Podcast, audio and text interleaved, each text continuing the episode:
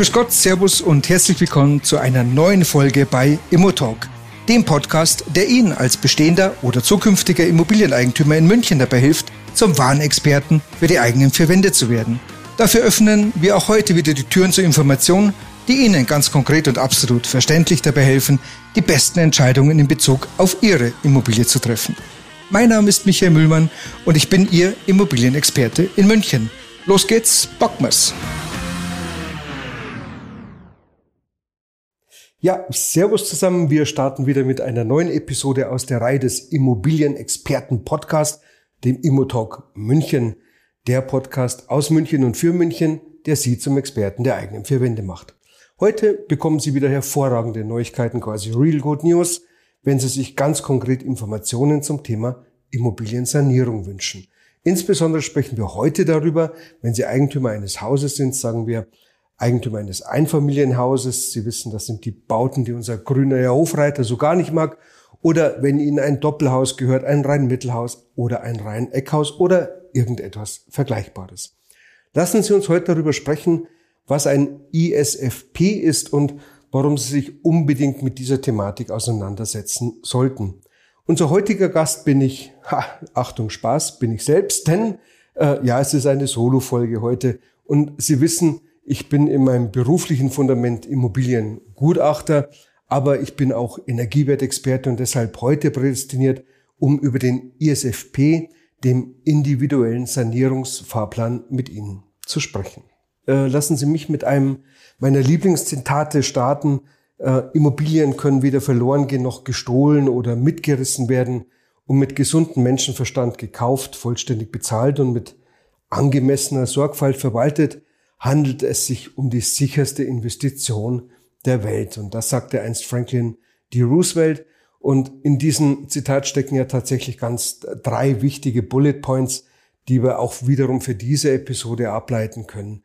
Das eine ist der gesunde Menschenverstand. Ähm, und gesunder Menschenverstand bedeutet äh, meist nicht Gier frustrieren. Ähm, die angemessene Sorgfalt das ist bei Immobilien tatsächlich auch so ein Ding, was ich als Gutachter immer wieder sehe, dass die nicht immer vorhanden ist, diese Sorgfalt.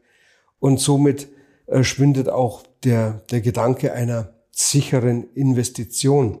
Insofern ist natürlich so eine energetische Sanierung von Bestandsgebäuden, na, kann schon einen wichtigen Beitrag auf der einen Seite natürlich für den ökologischen Wandel äh, leisten. Auf der anderen Seite ist es natürlich auch schon ein Thema, dem man sich stellen sollte, wenn man Eigentümer einer solchen Immobilie ist.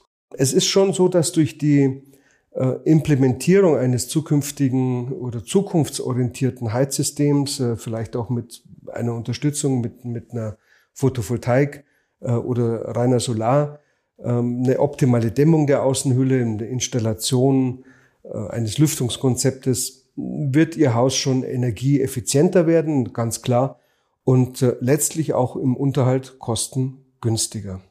Die Reduktion der Nebenkosten, und da sprechen wir in dem Fall ja tatsächlich äh, überwiegend über die Heizkosten, wird meiner Meinung nach künftig eine größere Rolle spielen als bisher.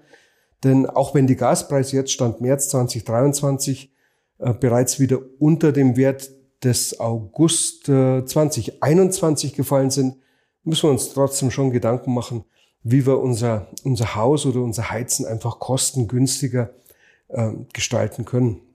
Und klar ist auch ein Sachverhalt mit einer energetischen Sanierung können Sie, wenn Sie das Haus nicht selber nutzen, mit einer besseren Vermietbarkeit rechnen. Aber natürlich auch, wenn Sie selber drin wohnen, macht es Spaß, wenn Sie einfach deutlich weniger Energie verbrauchen und somit die Kosten senken.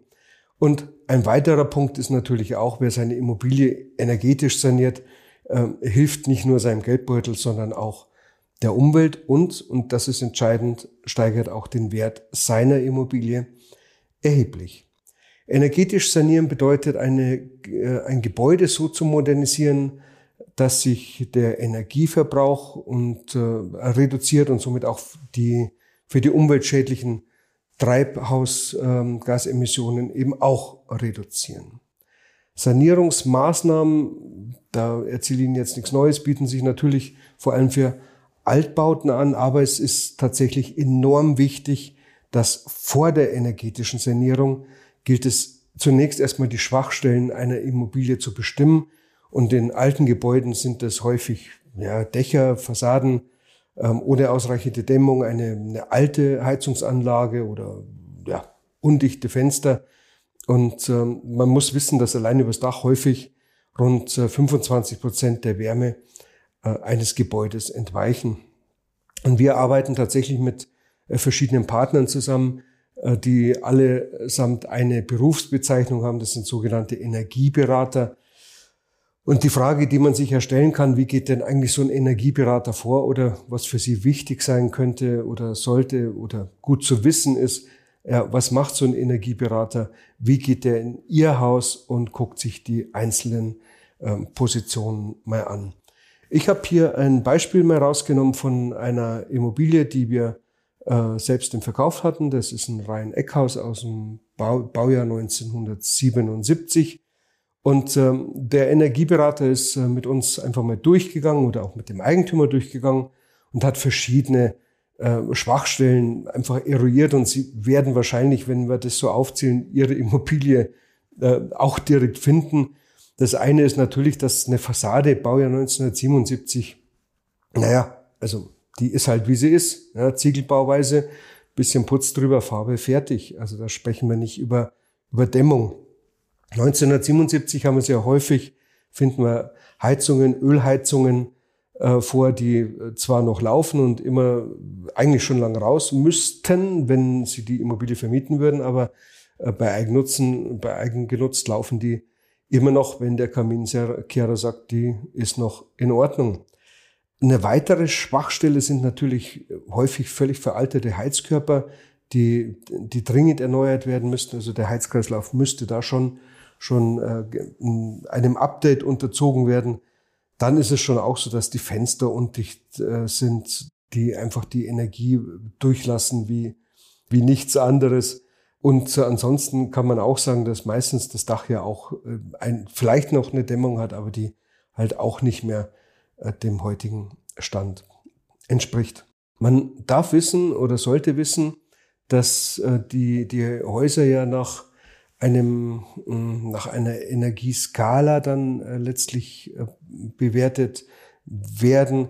Und äh, das hat was, äh, da gibt's verschiedene, Sie kennen es vom Kühlschrank, äh, dunkelgrün, hellgrün äh, und, und ganz hellgrün, dann geht man ins Gelb, Orange und Rot in die Werte rein.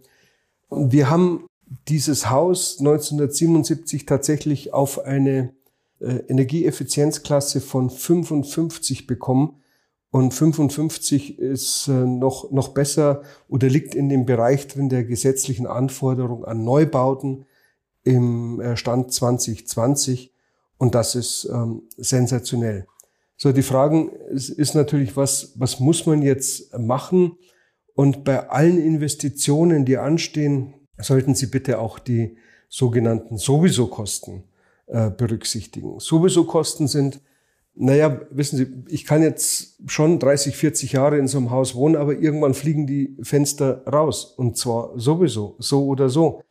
Also macht es ja Sinn, äh, nicht zu sagen, oh, jetzt äh, muss ich wegen, wegen Habeck oder wegen den Grünen oder den Roten oder wem auch immer, jetzt muss ich hier sanieren, weil die Energie so teuer ist ja, zum Teil haben Sie recht, aber zum anderen ist es schon auch so, dass diese Fenster ja so oder so mehr rausgehören. Also die werden ja nicht besser im Laufe der Jahre und somit entstehen sogenannte sowieso Kosten. Das muss man einfach, äh, einfach auch im Blick haben. Und jetzt gibt es diesen Sanierungsfahrplan, diesen individuellen Sanierungsfahrplan, der dann erstellt wird und der Fahrplan hat, die Wichtigkeit bei des Fahrplans ist, dass dieser auch eingehalten wird. Das können Sie sich vorstellen, wenn Sie in München in die U-Bahn steigen. Äh, Sie können nicht im Hauptbahnhof in die U-Bahn steigen und sagen, so, ich möchte jetzt äh, Theresienhöhe äh, als nächstes aussteigen und überspring einfach mal ein paar Stationen. Und so ist es hier mit diesem äh, Fahrplan auch. Und warum das so ist, will ich Ihnen im Ganzen einfach ein Beispiel erklären. Bei diesem Haus war es so, dass der Maß, das Maßnahmenpaket 1 hieß, wir müssen uns um die ähm, Kellerdecke kümmern, ums Dach und um die Außenwände. Das ist der eine Punkt und der lag äh, kalkulatorisch, dass Sie auch ein bisschen Preisgefühl kriegen. Bei dieser Immobilie bei circa 34.000 Euro. Das Maßnahmenpaket Nummer zwei ist, dass wir uns über ein Lüftungskonzept und über die Fenster unterhalten. Also auch diese Fenster alle raus, erneuern. Das lag hier bei 25.000 Euro, ist äh, damit geschuldet, dass wir in dem 77er Bereich ganz große, breite ähm, Fenster raus zum Garten hatten, also schon mit ordentlichen Fensterflächen versehen hatten, äh, versehen waren. Und dann kommt das Maßnahmenpaket Nummer drei. Das jetzt kommt erst äh, die Heizung und, äh, und die Optimierung der Heizung. Und das wird Sie vielleicht ein bisschen äh, überraschen, warum das so spät kommt. Die Position lag hier bei 30.000 Euro. Und ähm, das Maßnahmen, Maßnahmenpaket 4 geht dann über Photovoltaikanlagen nochmal oben, äh, die man installieren kann. So, die meisten Menschen machen jetzt einen entscheidenden Fehler. Sie sagen, okay, ich muss was verändern, habe ich verstanden, also ich äh, schmeiße jetzt die Heizung raus. Und dann wird was auch immer, Luft, äh, Luftwasser-Wärmepumpe, Wärmepumpe, äh, Pelletheizung, was auch immer installiert. Und ähm, die werden dann entsprechend groß dimensioniert. Also sie sagen dann einfach, naja gut, die, die Heizung muss was leisten, weil ich habe keine Dämmung, meine Fenster sind so, wie sie sind. Und dann baut man sich so ein Riesending ein äh, und kommt dann später drauf, dass man sagt, ach, lass uns doch nochmal die Wand dämmen und lass uns neue Fenster einbauen. Und jetzt haben wir das Problem, dass wir einfach eine viel zu überdimensionierte Heizung in dem Haus haben. Entscheidend ist also wirklich, dass sie diesen Sanierungsfahrplan dann auch als Fahrplan sehen und den eben Stück für Stück einhalten. Jetzt ist es so, von der Kostenseite her, wenn Sie sagen, naja gut, wir kommen in eine Energieeffizienzklasse 55, was sensationell ist für so ein, so ein Haus, äh, dann kann man sagen, ja, was kostet mich denn das hinterher? Tatsächlich alle Maßnahmen, die wir jetzt äh, besprochen haben, außer Photovoltaik, äh, liegen wir bei, hier bei diesem Beispiel bei 88.000 Euro.